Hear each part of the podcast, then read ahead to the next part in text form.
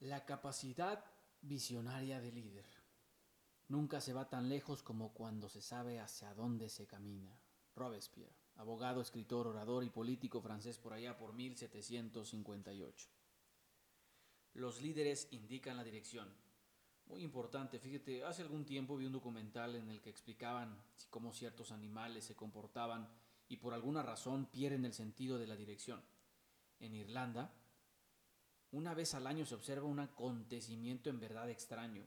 Unos pequeños roedores de, campo comienzan a correr afanosamente y siguiendo a su líder durante kilómetros y kilómetros y kilómetros hasta que por fin llega toda la manada por a un abismo y, y, se avienta por el precipicio al mar, obviamente, y terminan todos muriendo. Algunos científicos no han podido descubrir el origen de este comportamiento. Imagínate qué, qué fuerte, ¿no?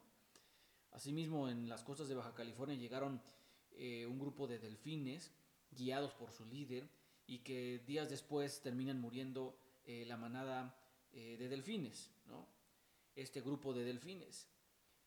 Esto pues prácticamente tampoco los científicos han logrado explicar por qué si estos animales, los delfines, con su radar, que es su nariz, pues eh, obviamente son característicos de animales característicos por muy buena ubicación y orientación, ¿verdad?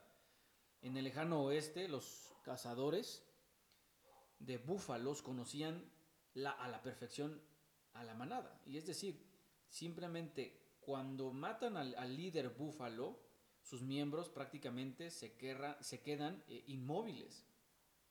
¿sí? Entonces, una vez más estamos dando, estamos comprobando la fuerza del líder. Es decir, sin duda alguna, el sentido de la dirección es esencial para todo ser viviente.